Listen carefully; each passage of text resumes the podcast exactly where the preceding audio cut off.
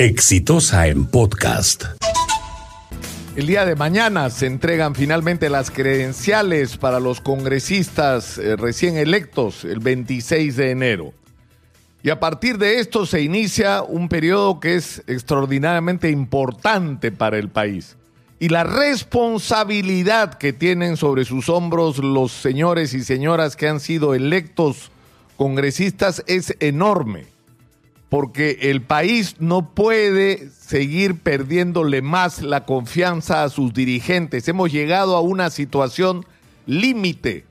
una situación en la que la desesperanza y la desmoralización pueden convertirse en violencia y si no miremos lo que ha pasado y sigue pasando lamentablemente en Chile. Tenemos una oportunidad de que el Perú recupere la confianza en sus dirigentes políticos, pero para eso el Congreso de la República tiene que dejar de ser, en primer lugar, lo que ha sido un vergonzoso escenario, no solo para disputas ridículas, sino para proteger los intereses cada uno de su corrupto. Porque finalmente para eso se funcionó el Congreso, es decir, todas las iniciativas o parte trascendental de los debates tenían que ver exclusivamente con este tema que el sistema de justicia no avanzara, que no se llegara a saber la verdad, que se cayera el equipo especial Abajato, que no hubiera acuerdo con Odebrecht, que si iba presa o no iba presa en prisión preventiva Keiko Fujimori o cualquier otro dirigente como Pedro Pablo Kuczynski y demás. En eso se nos ha ido la vida en los últimos tiempos en lo que se refiere a la actuación de la clase política. Y lo que la gente espera no es solo por eso un compromiso firme en la lucha contra la corrupción, sino que le dejen esa tarea al Ministerio Público, que debe recibir junto con la policía todo el respaldo y apoyo necesario para que lleve adelante esta batalla y que caiga todo el que tenga que caer, no importa el signo político que tenga, y que el Congreso, una vez más, no sea utilizado por escudo por nadie para protegerse de las investigaciones contra la corrupción y que el Congreso deje de ser un instrumento para boicotear estas investigaciones. Pero dicho esto, lo que espera la gente es en primer lugar el cumplimiento de los compromisos adquiridos. Se ha hablado durante toda la campaña de que se iba a acabar con la inmunidad parlamentaria como un escudo para proteger a los congresistas que hubieran cometido delitos de la justicia y eso tiene que cumplirse. Se prometió en diferentes tonos, pero al final prometieron todos los mismos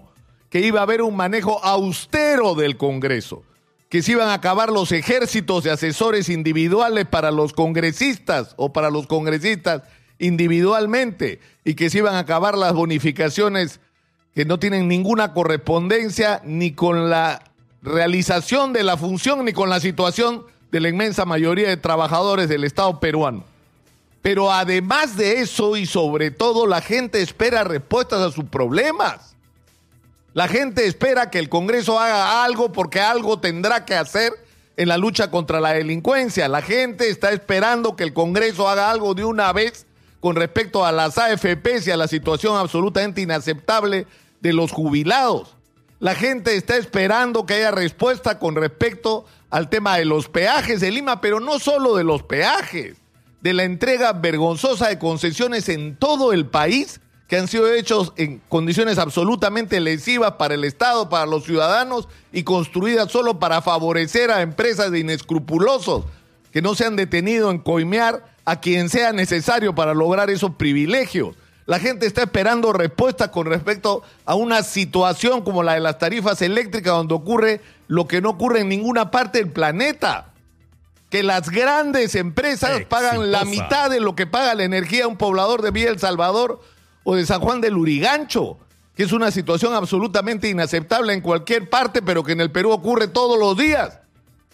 Es decir, la gente está esperando respuestas y soluciones a sus problemas y el Congreso de la República tiene una enorme responsabilidad en este sentido. Y el mensaje que tienen que recibir es que los estamos mirando, señores congresistas. Los estamos mirando y vamos a esperar y vamos a vigilar que cumplan sus compromisos y que de una vez por todas se ponga en el centro de la atención la agenda de la inmensa mayoría de los peruanos y no de algunos políticos corruptos o de sus amigos empresarios inescrupulosos y también corruptos. El Perú espera que lo que se ponga en la agenda sea realmente los problemas nacionales. Los estamos mirando.